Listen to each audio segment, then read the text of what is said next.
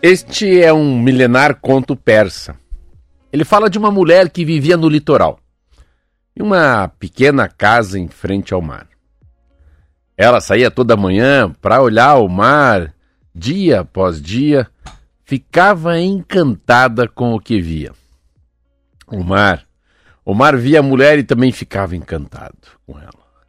Ele a chamava: Venha, venha, venha mais perto, entre, por favor, entre. O mar estava apaixonado pela mulher da praia. A mulher da praia também estava apaixonada pelo mar. Ela chegava até a beira da água sentindo muita, muita vontade de mergulhar, mas recuava. É que a mulher era feita de sal. Sim, ela era feita de sal. Então os dois se amaram. Se amaram à distância, temendo a destruição que o encontro produziria. Até.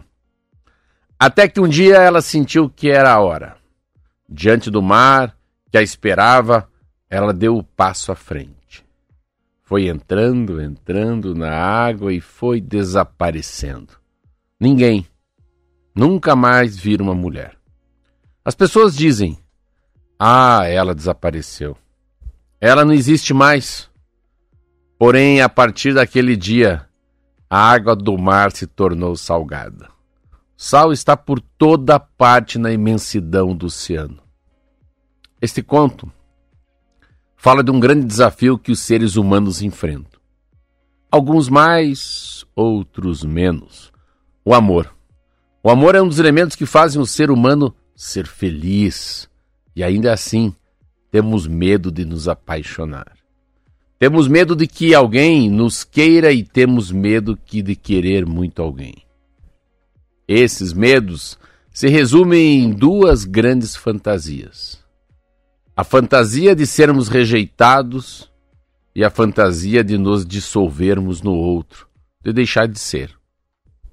A fantasia que, se amarmos alguém de verdade, essa pessoa será capaz de nos anular ou até destruir. É verdade que o amor produz uma fusão entre as pessoas. Mas esta fusão é uma soma, não é uma subtração. É uma fusão que significa que duas pessoas podem ser três. Cada uma delas e mais a terceira pessoa que conseguem ser juntas.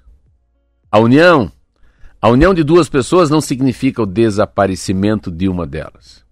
Ainda que alguns de nós, guiados por pensamentos equivocados, tentem se sobrepor ao outro para se impor.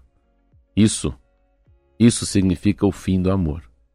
No amor, as partes se influenciam, mas o amor sobrevive quando cada um tem condições de se preservar de alguma forma, ainda que seja de uma nova forma.